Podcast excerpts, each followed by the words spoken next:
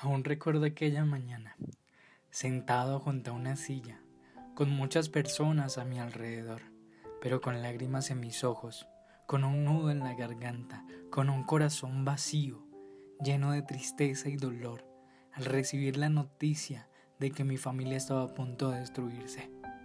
En ese preciso instante recordé a mi Señor Jesús en el huerto del Getsemaní, tal vez con lágrimas en sus ojos con un nudo en la garganta y posiblemente con muchos de sus discípulos a su alrededor, pero con un corazón vacío, lleno de tristeza y dolor, porque sentía que los pecados de la humanidad lo estaban separando de su Padre.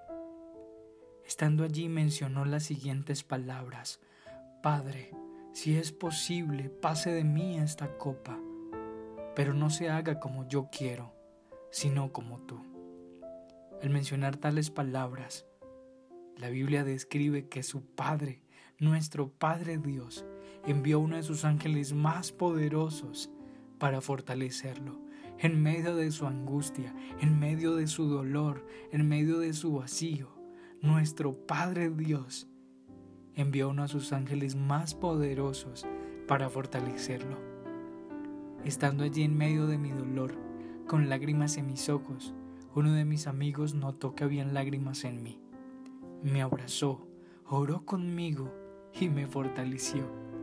En ese preciso instante recordé que en nuestros momentos más difíciles, recordé que en nuestros momentos de angustia y de vacío, cuando sentimos que estamos solos, aún teniendo a millares de personas a nuestro alrededor, el Señor envía a sus ángeles más poderosos para fortalecernos.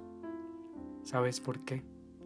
Porque tienes a un Dios que le preocupa tu tristeza, porque tienes a un Dios que le preocupa tu dolor y también tu vacío. Recuerda, no estás solo.